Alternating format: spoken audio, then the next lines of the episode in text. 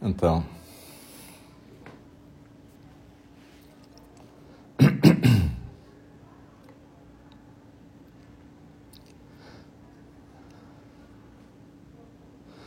Boa noite.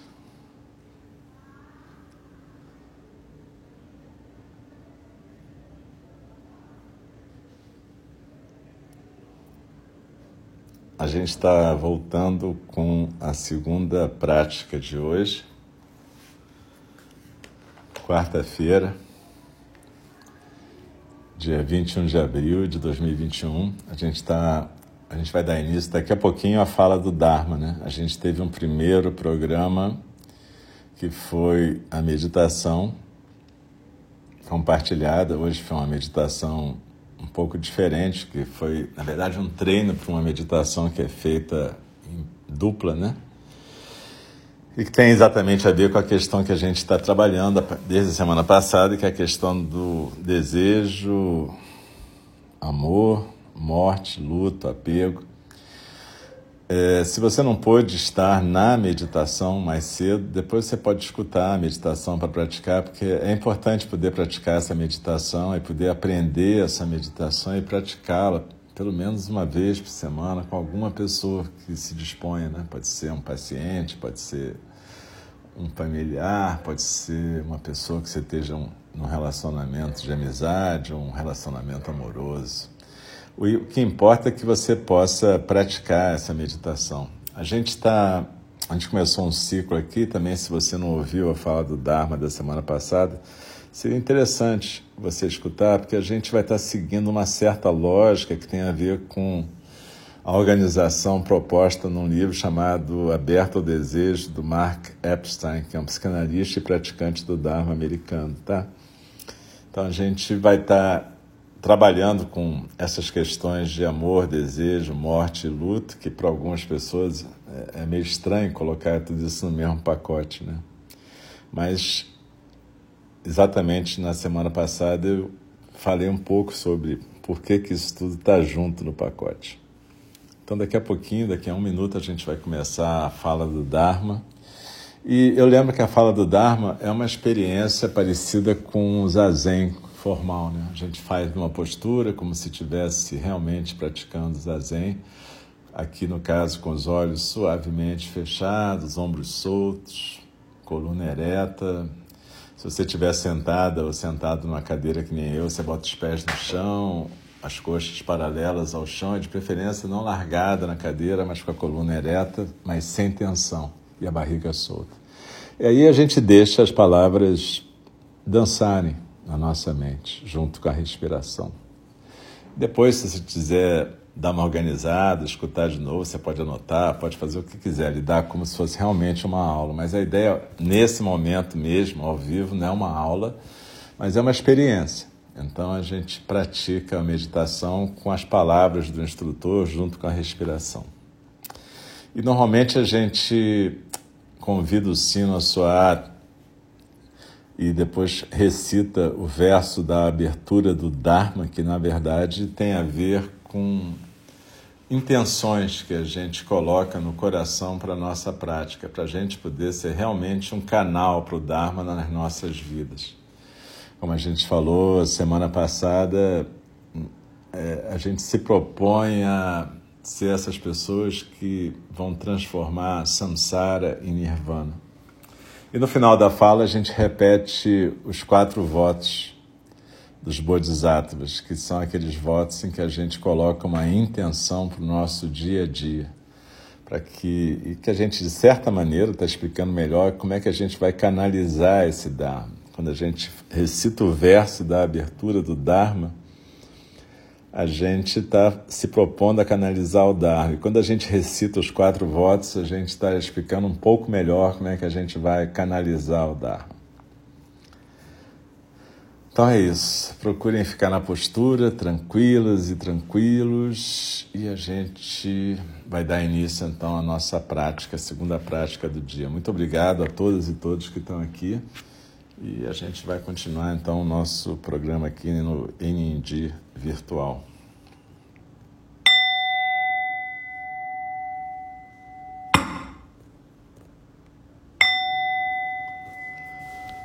O Dharma, incomparavelmente profundo e precioso, é raramente encontrado, mesmo em milhões e milhões de eras. A nós é dado vê-lo, ouvi-lo, recebê-lo e guardá-lo.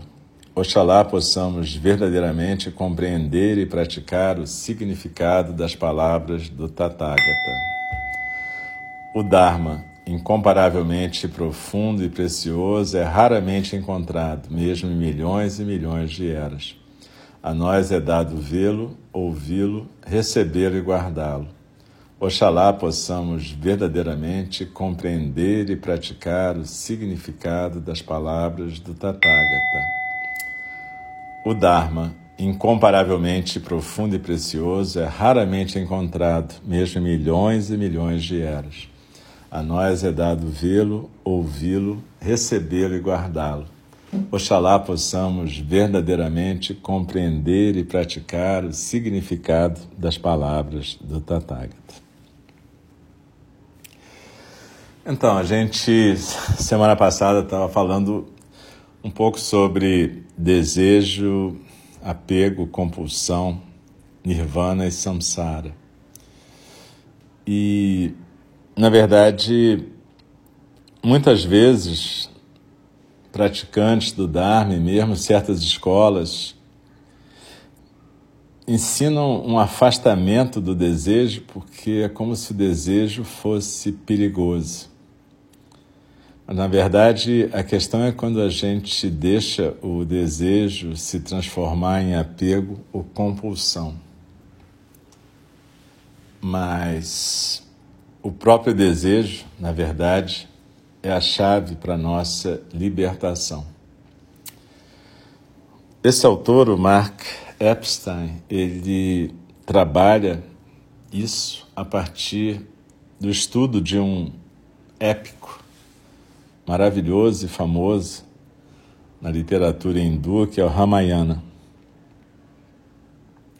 E resumindo assim, absurdamente, o Ramayana, ele conta uma história em que você tem dois amantes, Rama e Sita. Rama e Sita são, na verdade, humanos, mas são encarnações de Vishnu.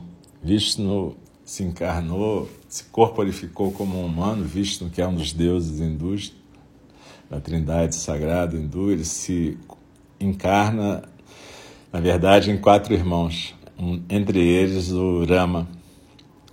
E a esposa dele, Lakshmi, se encarna em Sita. Sita e Rama, então, são noivos. Mas existe um demônio chamado Ravana, que é um rei dos demônios, e ele, em algum momento, ele vai sequestrar Sita e levar ela para a ilha de Lanka, onde era o reino dele. E, enfim, a história é complicada, mas grande parte dessa história no meio tem a história do deus macaco, Hanuman, filho do vento. E Hanuman é um grande amigo de Rama. Não só amigo, como servidor, ele é fiel a Rama. Ele é um. É gozado, porque de certa maneira ele tem algo a ver com Exu, com a figura de um trickster, alguém que prega peças, é brincalhão, como um macaco, né? Só que ele é um macaco fortão, ele é um macaco com forma de humano, basicamente, cabeça de macaco, mas forte, bem forte. E muito amigo do Rama. E brincalhão. Mas o Hanuman desempenha um papel importantíssimo nessa história. Porque essa história, na verdade, tinha um pródromo em que tinha uma guerra entre demônios e deuses. E, na verdade, ela tinha acabado com um certo, uma certa trégua, porque Brahma, como se fosse um deus supremo, tinha prometido a Ravana, que era esse rei dos demônios, que ele nunca seria vencido por nenhum deus ou nenhum, nenhuma deidade celestial nem espírito, demônio. E curiosamente, né, ele era tão orgulhoso que ele esqueceu de falar que Ele não queria que nenhum humano vencesse ele também. Só que aí os deuses então convencem Vishnu a nascer como humano. Uma pegadinha, né? Para poder, em algum momento, matar o Ravana. Então ele e Sita são nascidos, né? Sita, que é a encarnação de Lakshmi, e Rama, que junto com seus três irmãos era a encarnação de Vishnu. Ele reencarna, ele reencarna não, né? Ele encarna em quatro pessoas, entre elas Rama, que era esse herói que ia ser o rei. E aí o Ravana, que é o rei dos demônios, se apaixona por Sita e rapta ela, sequestra ela. Ravana pode ser interpretado de várias maneiras, né? É, na verdade, a gente pode chamar Ravana de apego, compulsão, sombra. A gente pode chamar Ravana da falta de noção, né? Porque ele sequestra Sita, ele quer que a Sita seja dele, ele não quer seduzir a Sita, ele, quer, ele sequestra a Sita, ele toma a Sita, carrega ela lá para o Ceilão, para a ilha de Lanka. E Rama, então, ele representa o aspecto do desejo amoroso, né? não da compulsão e do apego. Você pode interpretar essa história de várias maneiras e certamente tem milhares de interpretações diferentes. Tem gente que interpreta Rama e Sita como aspectos da pureza da divindade que representa esse amor puro, né? Mas o Mark e assim como outras pessoas, e eu também, a gente interpreta que Ravana é sim o símbolo da compulsão, do apego, daquilo que quer tomar as coisas que quer, da sombra na gente. E essa sombra muitas vezes sequestra a nossa alma, né? a nossa alma feminina. Mas tem uma coisa que aparece aí que é Hanuman. E Hanuman é bem legal, né? Hanuman é o deus macaco, é um brincalhão, é uma pessoa, deus macaco, é uma pessoa animal, Deus que traz leveza para as coisas e ao mesmo tempo lealdade e amizade. Então, através dessa lealdade amizade, ele vai atrás de Sita e leva para ela um anel de Rama. E ela vê que Rama não esqueceu dela, que vai buscá-la, mas ela quer que Rama vá lá e, na verdade, Rama tem que ir lá para matar o Ravana, né? Porque ele era essa forma humana. O próprio Hanuman não poderia matá-lo nesse sentido. E a história, eu estou resumindo absurdamente, mas enfim. É uma coisa linda que, em algum momento, Hanuman faz com que vários animais falantes construam uma ponte viva entre o continente e a ilha, e aí Rama atravessa, porque o Hanuman voava, mas o Rama não, né? Aí o Rama pode atravessar essa ponte viva e, e recuperar a Sita. O que é interessante, porque o que a gente pode entender é o seguinte: se o desejo se transforma em compulsão, em apego, ele, ele cria separação, ele cria afastamento, ele sequestra uma parte da gente. Mas quando a gente recupera a visão mais sóbria sobre isso e consegue que o desejo volte a ser apenas desejo amor, cuidado amoroso, a gente pode construir uma ponte e cruzar esse oceano. Então a gente vê que, se por um lado o desejo que é transformado em sombra ele afasta, por outro lado o desejo que volta a ser cuidado amoroso aproxima.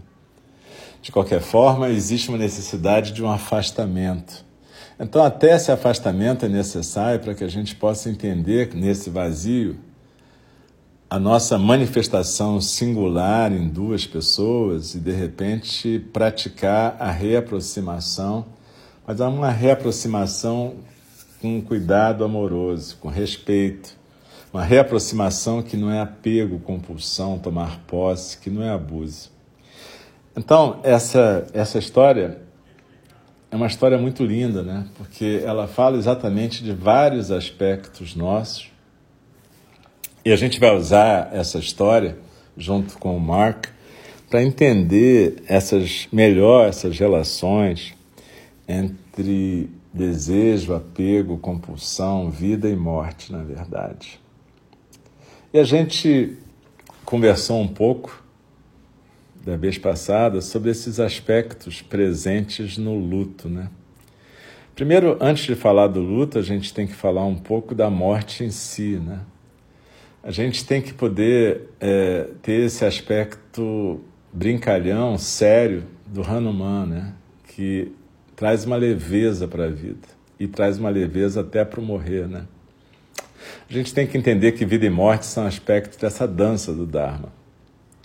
E que encontrar a morte é um encontro amoroso também. É um, é um encontro amoroso com esse todo para o qual a gente está voltando. Quando a gente nasce, de certa forma, a gente se singulariza, a gente se separa desse todo para poder amá-lo de alguma forma.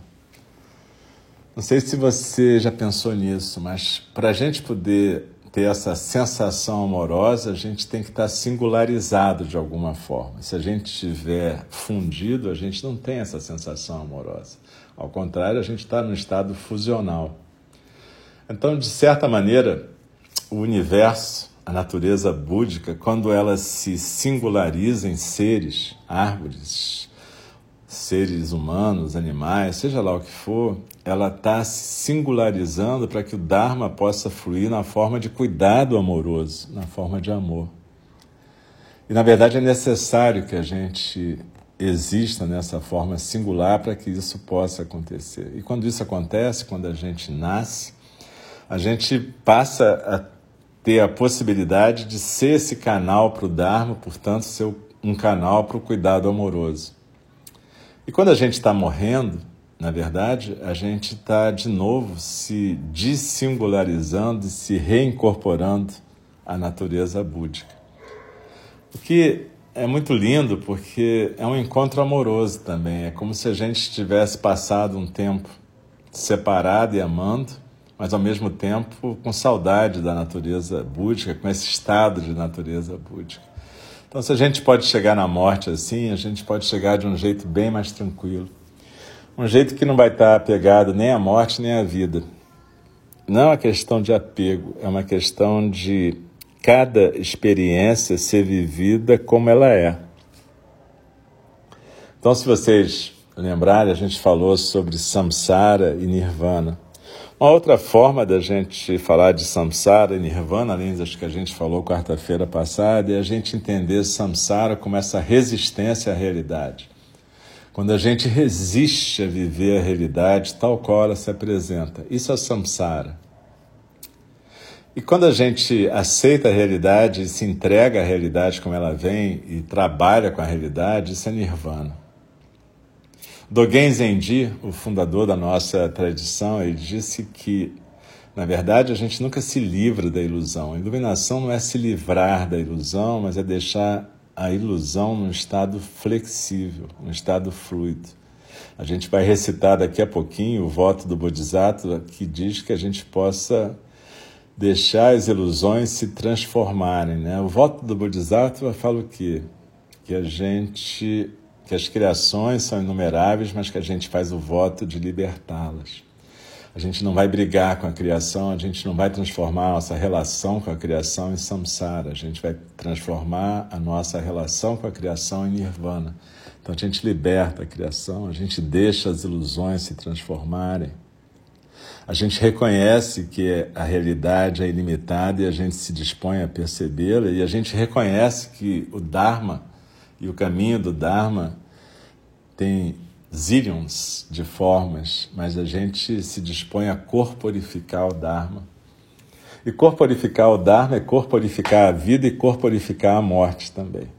É não brigar nem com a vida e nem com a morte. É poder ter cuidado amoroso com a vida e cuidado amoroso com a morte.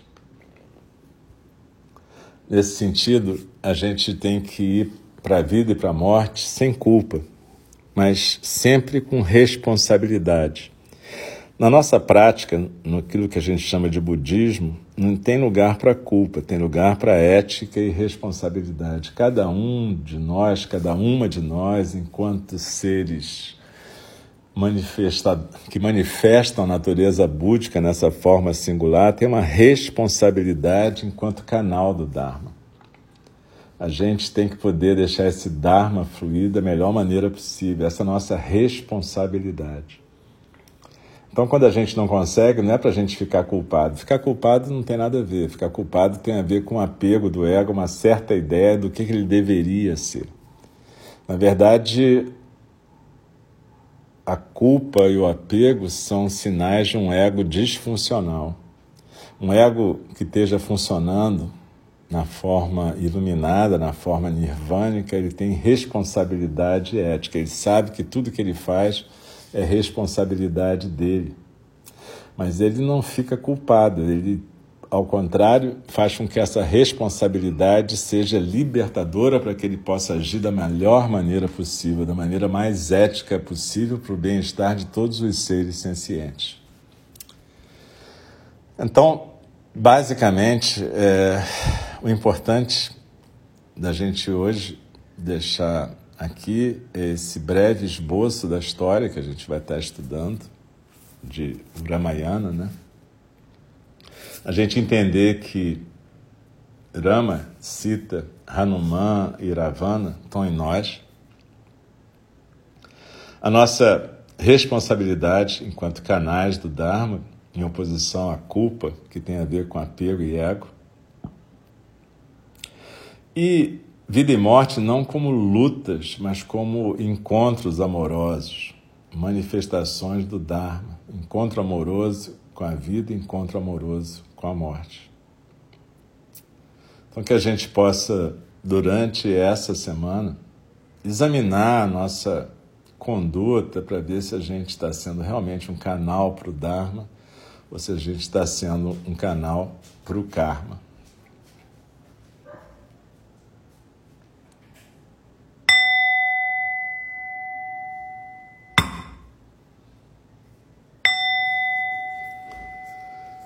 As criações são inumeráveis, faço o voto de libertá-las.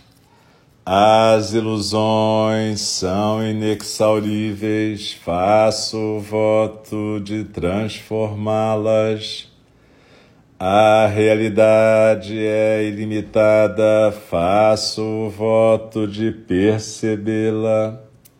O caminho do despertar é insuperável, faço o voto de corporificá-lo.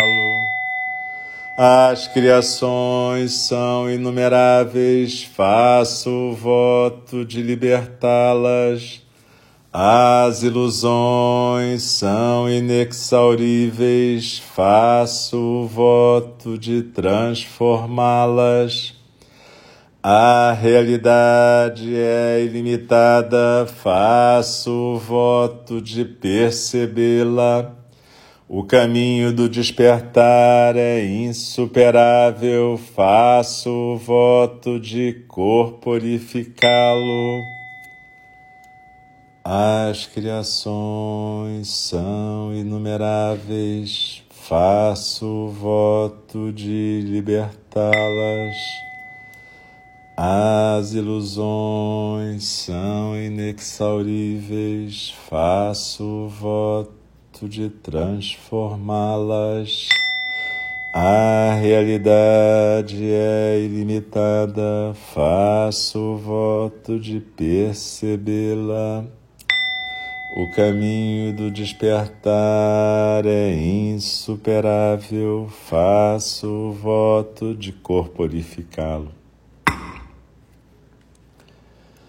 Deixe-me respeitosamente lembrá-las. A questão de vida e morte é de importância suprema.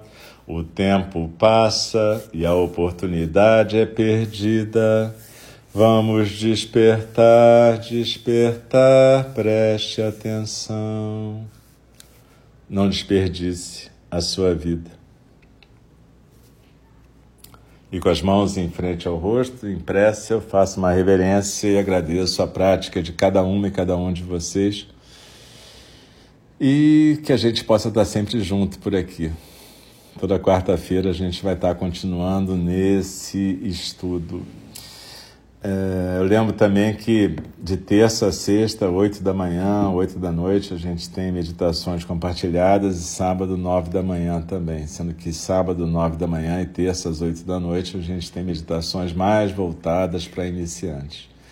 Muito obrigado por tudo. Se vocês quiserem mais informações, é, vocês podem descobrir em www.einindi.org. Lá tem nossos horários, práticas e também instruções para doação para quem quiser colaborar com o nosso tempo. Mas muito obrigado, uma boa noite, descansem, se cuidem, fiquem bem, tá bom? Um abraço para vocês, todas e todos.